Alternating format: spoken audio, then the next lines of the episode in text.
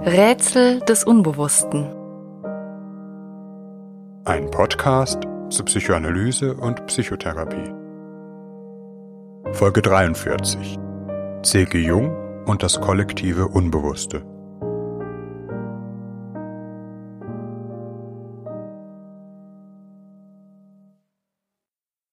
In der letzten Folge dieses Jahres wollen wir uns mit einer psychoanalytischen Schule beschäftigen, die in der Geschichte der Psychoanalyse eine sehr kontroverse Rolle gespielt hat.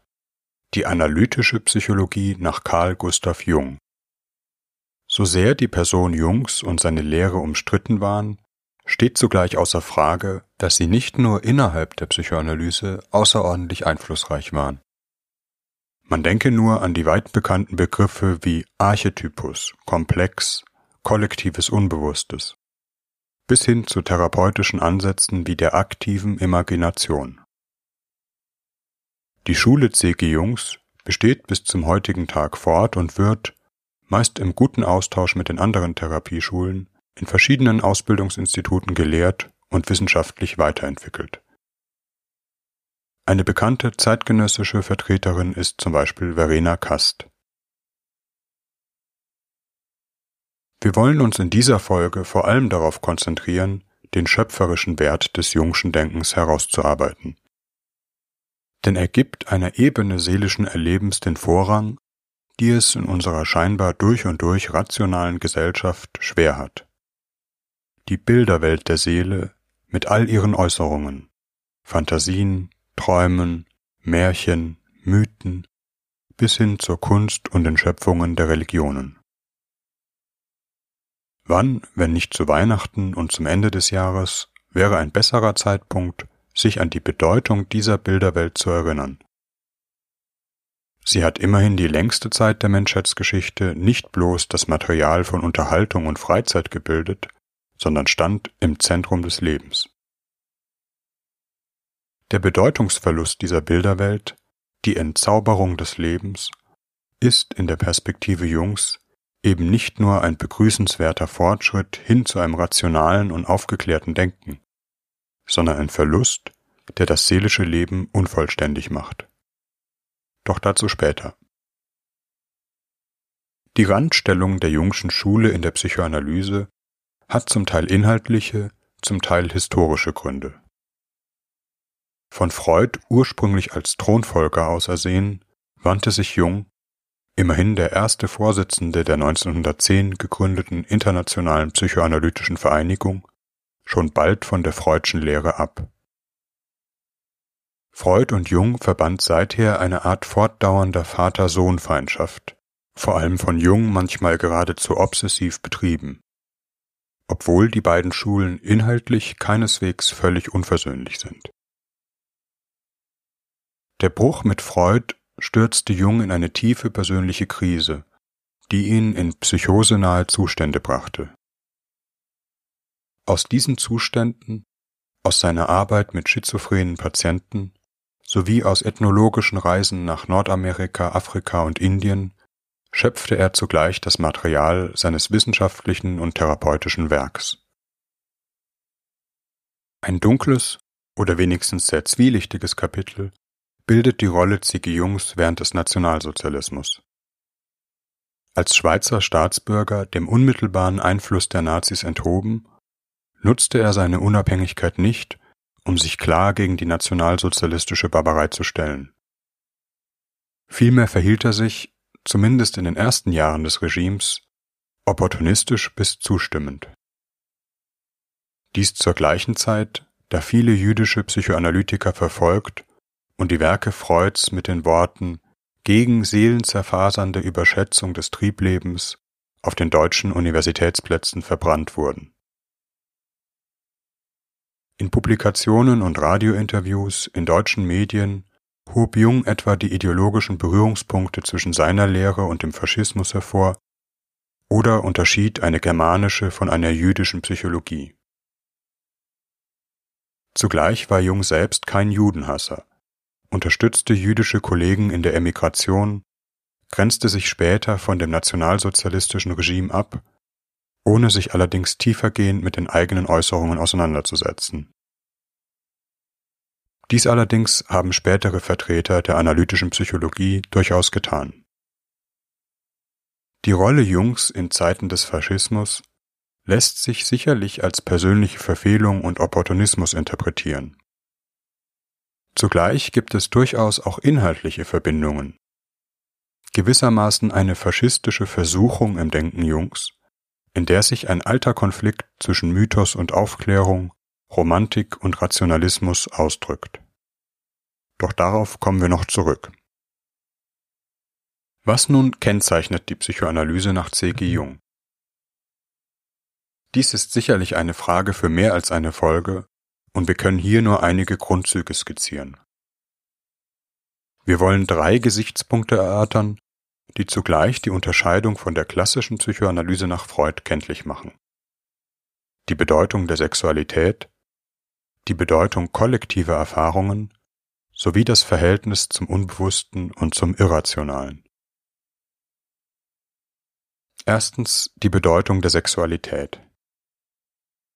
Eine der zentralen Unterschiede zum klassischen Paradigma der Freudschen Psychoanalyse ist die Rolle, welche der Sexualität für die psychische Entwicklung eingeräumt wird, also der Frage, was uns letztlich antreibt, zu Handlungen, Beziehungen, Entwicklungen motiviert.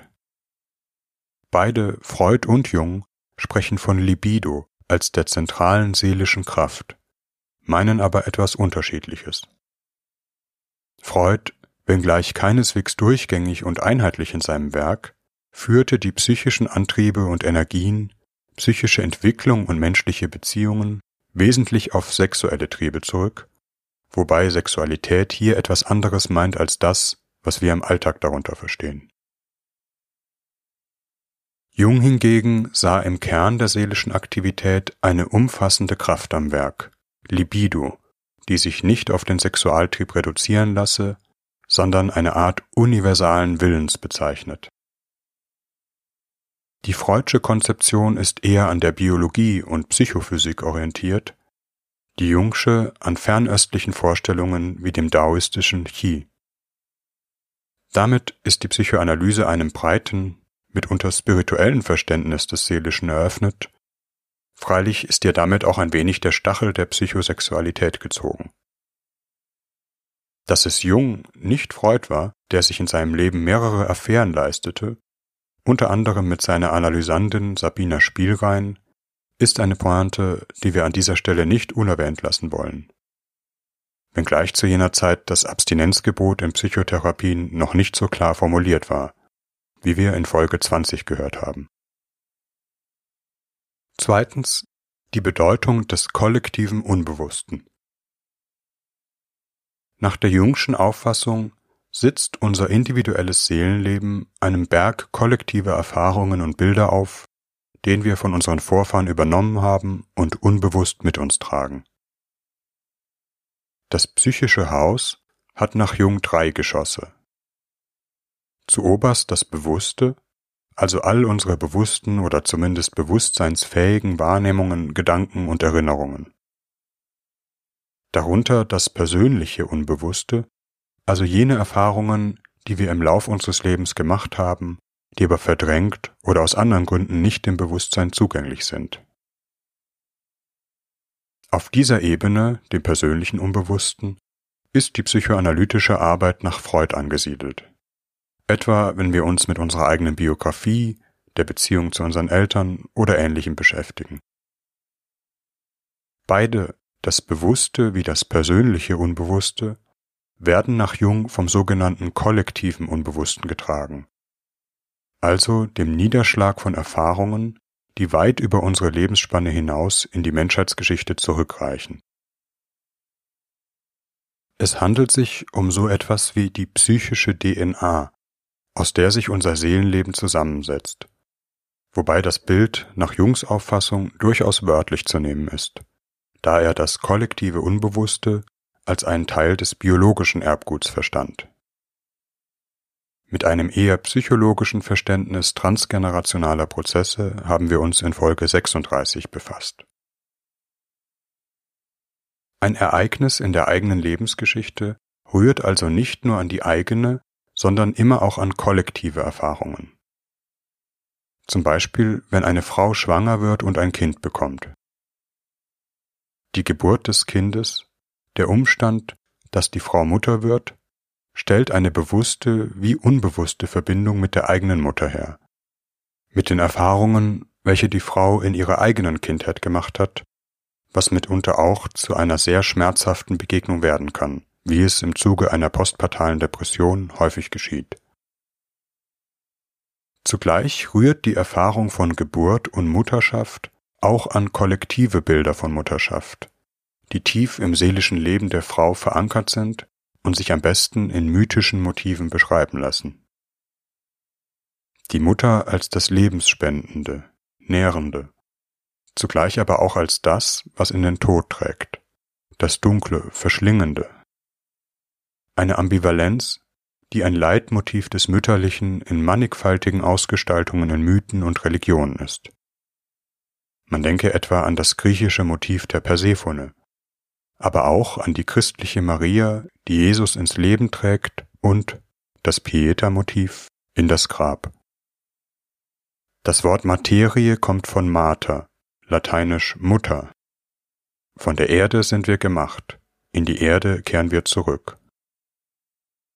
Eine Frau, die Mutter wird, aber auch ihr Partner, begegnen in ihrem seelischen Erleben diesen kollektiven Bildern von Mutterschaft. Die Geburt wird unbewusst auch eine Begegnung mit dem Tod, mit Wachstum und Vergängnis, im letzten Bindung und Trennung. Postpartal bedeutet nach der Trennung. Die Urbilder von Mutterschaft erscheinen der werdenden Mutter in Träumen, Fantasien, ihrem Gefühlsleben oder Ängsten, die Anzeichen einer seelischen Auseinandersetzung sind, etwa wenn sie von einem dichten und dunklen, verschlingenden Wald träumt, in dem sie sich verläuft und nicht mehr herausfindet. Diese Bilder leiten sich nach Jung von den sogenannten Archetypen ab, urtümlichen seelischen Strukturen, die das Erleben jedes Menschen präformieren. Man würde im obigen Beispiel etwa von einem Mutterarchetyp sprechen, wobei der Archetyp selbst nicht sichtbar ist, sich nur indirekt etwa in Bildern und Träumen äußert.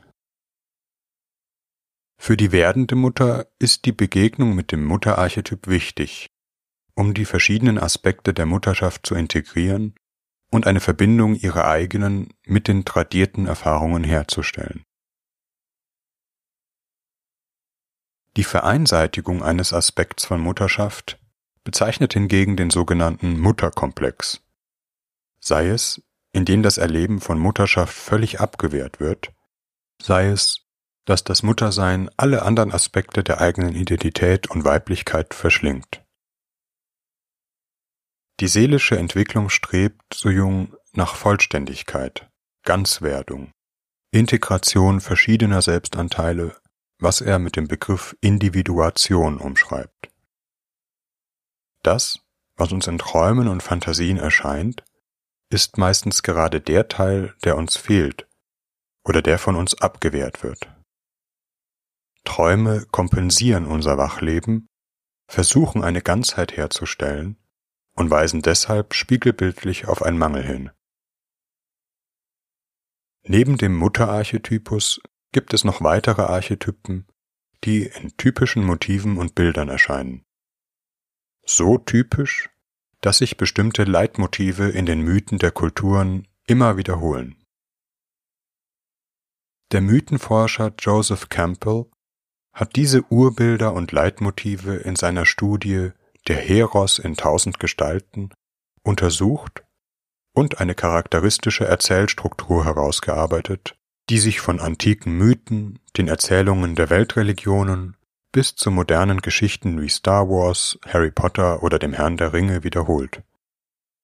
Es sind, in jungscher Perspektive, Erzählungen über uns selbst, die Heldenreise als ein Epos der Individuation, die viel mit unserem seelischen Leben zu tun hat. Sozusagen ein Theater der Seele mit unterschiedlichen Protagonisten, die jeweils einen archetypischen Aspekt des Selbst verkörpern. Zum Beispiel das kindliche Selbst als Sinnbild des Wunsches nach Entwicklung, oft in der Gestalt eines Waisenkindes. Frodo Beutlin, Harry Potter. Das integrierte, gereifte Ich-Bewusstsein, Herrscher, Sonne, Königin und König, Aragons Weg, Artus oder der gereifte Skywalker. Der Vaterarchetypus, mal tatkräftig, mal vorwiegend auf den geistigen Aspekt bezogen, der alte Weise, Mentor, Gandalf, Dumbledore, Meister Yoda. Der Schatten, der ungelebte, abgewehrte Aspekt unseres Selbst, mit dem wir uns notwendig konfrontieren müssen. Der dunkle Doppelgänger, böse Widersacher. Sauron, Voldemort, Darth Vader. Der Schatten bezeichnet aber nicht nur das abgewehrte Böse, Neid, Aggression, Gier in uns, sondern auch das Unerfüllte und Unerlöste. Auch die versäumten Lebensmöglichkeiten, das Verlorene, begleiten uns als Schatten durch unsere Lebensgeschichte und können zum Verfolger werden. Die Kinder, die wir nicht bekommen haben, der Lebensweg, zu dem wir nicht den Mut hatten, etc. Animus und Anima, der weibliche und männliche Aspekt des Selbst, auf verschiedenen Stufen von einer rohen, tierisch gierigen Sexualität bis hin zu einer spiritualisierten, entsexualisierten Form. Von den Orks zu den Elben, die Schöne und das Biest, Frosch und Prinz. Der Trickster, das gestaltwandlerische Selbst, der Vermittler zwischen den Welten, listenreich, Überlebenskünstler, Spieler zwischen Gut und Böse, letztlich der Antreiber von Entwicklung und vielleicht der menschlichste aller Charaktere. Gollum. Die Erzählungen handeln davon, wie diese Charaktere in Beziehung treten und sich entwickeln. In der sogenannten Heldenreise, einem typischen und wiederkehrenden Erzählverlauf, werden verschiedene Stufen der Individuation durchlaufen, ehe der Held, das gereifte Ich, mit einem entwickelteren Selbst in die alltägliche Welt zurückkehrt. Die Heldenreise ist im Übrigen auch ein therapeutisches Verfahren, das heute häufig in Coachings genutzt wird. Jung hat auf Basis seiner Lehre eine komplexe und vielschichtige Persönlichkeitspsychologie entwickelt, mit der wir uns aber ein andermal befassen. Drittens das Verhältnis zum Irrationalen. Hier kommen wir vielleicht zu der zentralen Eigenheit des Jungschen Denkens, die immer wieder zu kontroversen Auseinandersetzungen führt.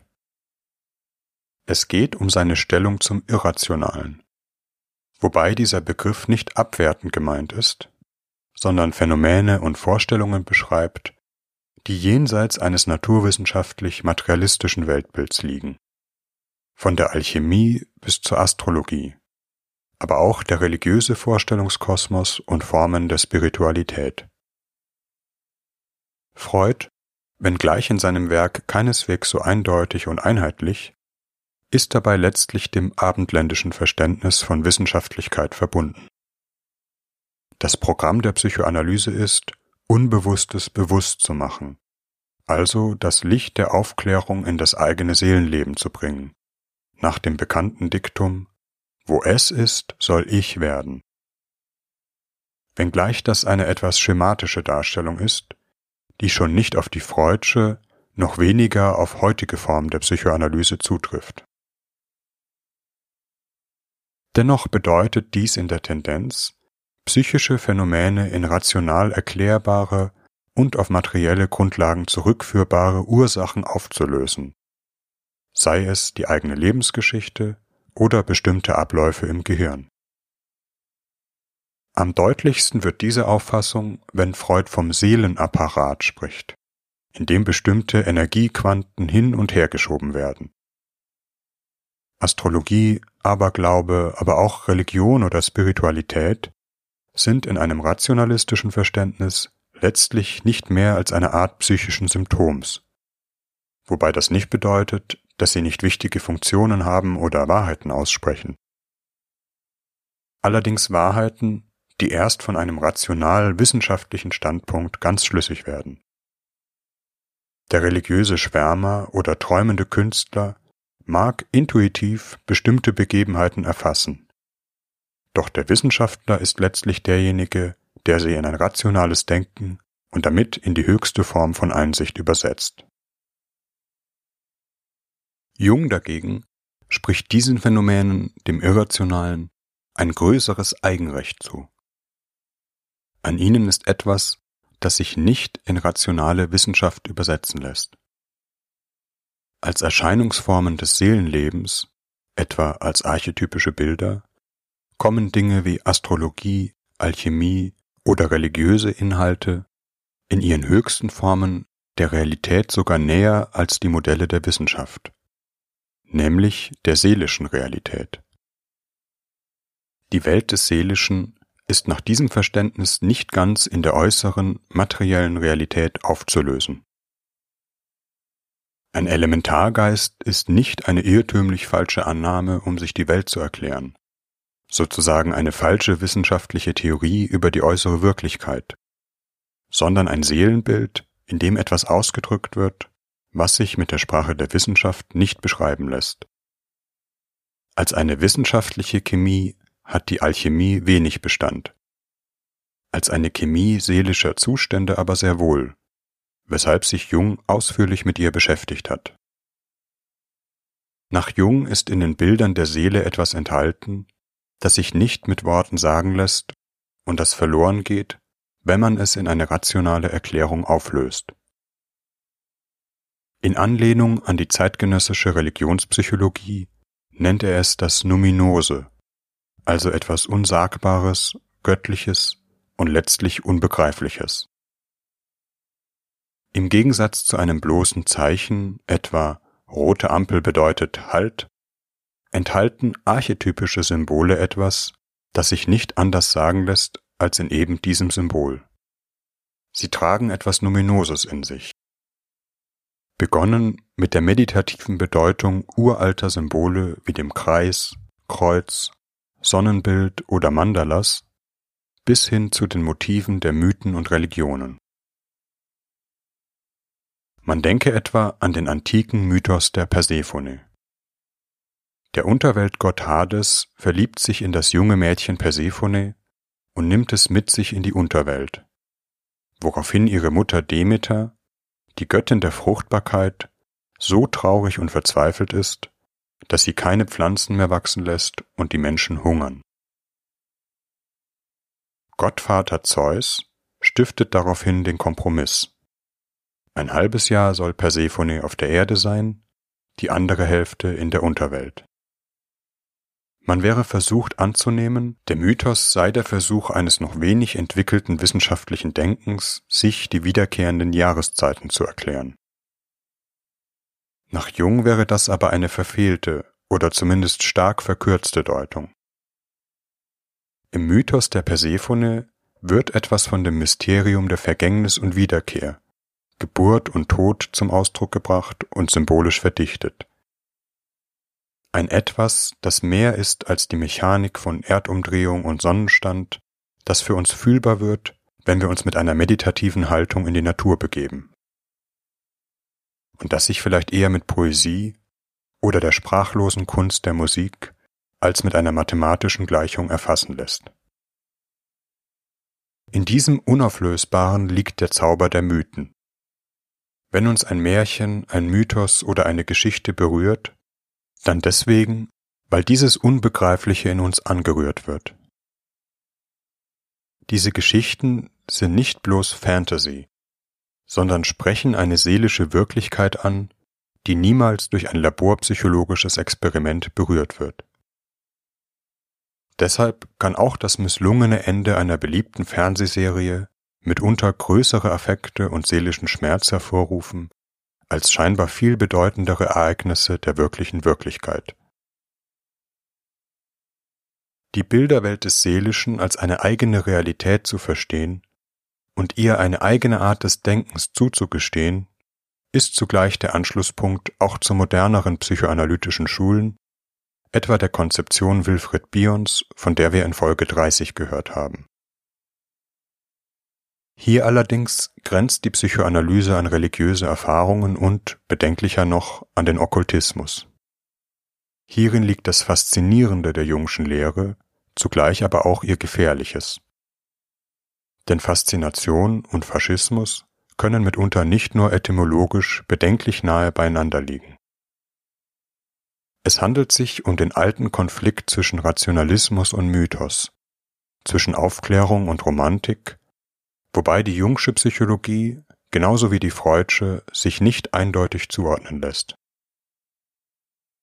Der therapeutische Ansatz nach Jung besteht darin, einen Zugang zu der Bilderwelt des Unbewussten und zu den kollektiven Erfahrungen zu finden, weshalb in der therapeutischen Arbeit durchaus auch einmal ein Märchen- oder Mythenbuch bemüht wird. Zugleich geht es aber um ein Verstehen, ein rationales Einbinden dieser Bilderwelt. Die faschistische Versuchung liegt letztlich in einer regressiven Trunkenheit und Faszinosum, einem Rückfall in archaische Bilderwelten und Affektzustände, jenseits auch der rationalen Ethik der Weltreligionen, die Aufklärung und Rationalität gänzlich aufkündigen. Man denke an den Okkultismus und die symbolversessene Welt der Nationalsozialisten, die sich freilich mit einem Höchstmaß an technischer Rationalität verbindet. Die Mordfabrik der Nationalsozialisten bediente einen vollständig entgleisten und archaischen Wahn, dies aber mit logistischer Perfektion. Letztlich ist die Spannung zwischen Mythos und Aufklärung nicht vollends aufzulösen. Die völlige Verdrängung der Bilderwelt führt nicht zu deren Verschwinden, sondern zu einer Abspaltung, was freilich recht zutreffend unser aktuelles Selbstverhältnis beschreibt auf der einen Seite eine Psychologie und ein Denken über uns selbst, indem wir uns mit der Sprache einer sterilen Maschinenwelt beschreiben, als wäre das seelische Erleben mit denselben Begriffen zugänglich wie die Funktionsweise eines Computers. Auf der anderen Seite, jenseits von Hochschule und Berufsleben, eine wild wuchernde Psychologie, in der Antworten auf die Lebensfragen versprochen werden, die von der rationalistischen Psychologie nicht beantwortet werden die aber oft genug ins schlecht esoterische oder bloße Scharlatanerie abgleitet. Beide Psychologien, so sehr sie sich befehden, gehören in Wahrheit zusammen, sind Ausdruck eines wenig integrierten Selbstverhältnisses. Eine lebendige Psychologie kommt letztlich nicht an der Bilderwelt der Seele vorbei und muss sich auf ihre Besonderheiten einlassen. Zugleich will man allen Formen der Psychologie, die allzu sehr mit dem Irrationalen liebäugeln, die Worte Arthur Schnitzlers zurufen, der Eintritt in das Gebiet metaphysischer Probleme sollte nur denjenigen Geistern gestattet sein, die sich einer solchen Erlaubnis durch anständiges Betragen innerhalb des Gebietes der allgemein zugänglichen Realitäten würdig erwiesen haben. Die Beschäftigung mit dem Okkultismus müsste jedem verwehrt sein, der nicht innerhalb des relativ Offenbaren ausreichend Bescheid weiß. Man könnte auch sagen, Herz und Kopf müssen zusammenfinden, damit ein mündiges Denken möglich wird.